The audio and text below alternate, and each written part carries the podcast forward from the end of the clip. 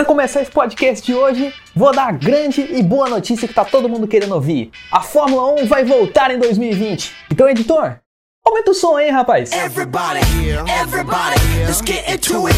Get stoked, get it started, get it started, get it started. Let's get it started. Let's get it started in here. Let's get it started.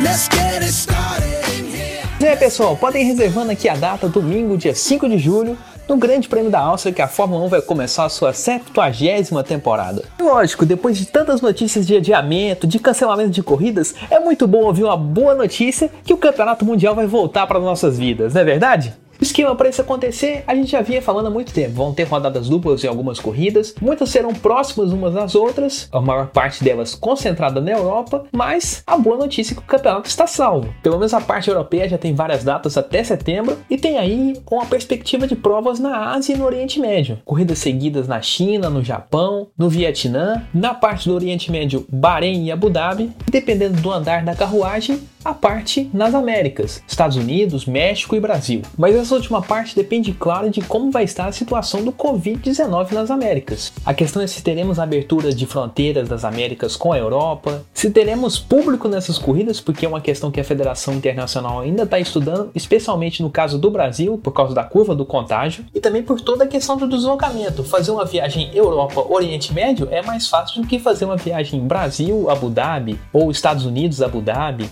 coisas desse tipo. O importante é que a gente já está tendo uma retomada gradual dos esportes. Inclusive na Europa, que era o pico mundial da doença do coronavírus, já está voltando com o campeonato alemão de futebol. Nos Estados Unidos já tivemos a retomada da NASCAR, a Stock Car americana, que é o principal, uma das principais ligas de esporte nos Estados Unidos, e o automobilismo lá foi o primeiro esporte de alto nível a voltar às competições. Então é assim que as coisas vêm acontecendo, tem tido uma retomada gradual. A NASCAR tem feito rodadas duplas nos circuitos próximos. Então já tivemos rodadas duplas em Charlotte, em Darlington, agora estamos tendo a de Bristol, no Tennessee, que são estados próximos uns dos outros e situados na costa leste dos Estados Unidos, então a viagem de deslocamento é de entre uma e duas horas, e ainda tendo as restrições de distanciamento sociais. Então aquele pit que tinha oito pessoas trabalhando, agora tem cinco. E também temos o distanciamento social dos pilotos, todos eles usando máscaras e não tendo um contato próximo com a imprensa. Então aquela entrevista que a gente via do piloto cara a cara com o jornalista é realizada com meio de cabos. O jornalista num canto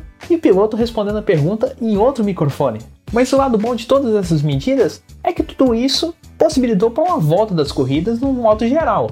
Inclusive a volta da NASCAR foi animadíssima.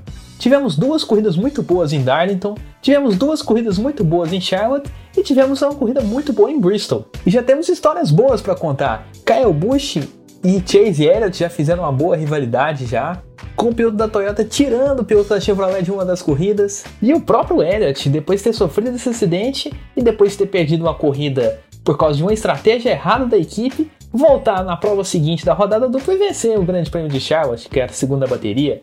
Também o piloto do carro 9 na última corrida teve envolvido em um acidente com o Joey Logano, piloto do carro 22 da Ford. Os dois ali se tocaram nas voltas finais da corrida de Bristol no Tennessee e a vitória ali caiu no colo do Brad Keselowski. Como também tinha caído no mesmo colo do Keselowski duas semanas antes quando ele perdeu, quando o Elliott perdeu a corrida de Charlotte e deu a vitória para o Keselowski. O que, que o pit stop errado não faz, né, gente? E o que, que uma estratégia boa não faz? O Danny Hamlin que o diga. Na semana que a categoria voltou ativa lá no GP de Darlington na Carolina do Sul, o piloto do carro 11 estava no lugar certo na hora certa, porque aproveitou para abrir a liderança durante a briga entre o Bush e o Elliott e ainda contou com a ajudinha da chuva, que veio ali para interromper a corrida e acabar com a prova antes da hora.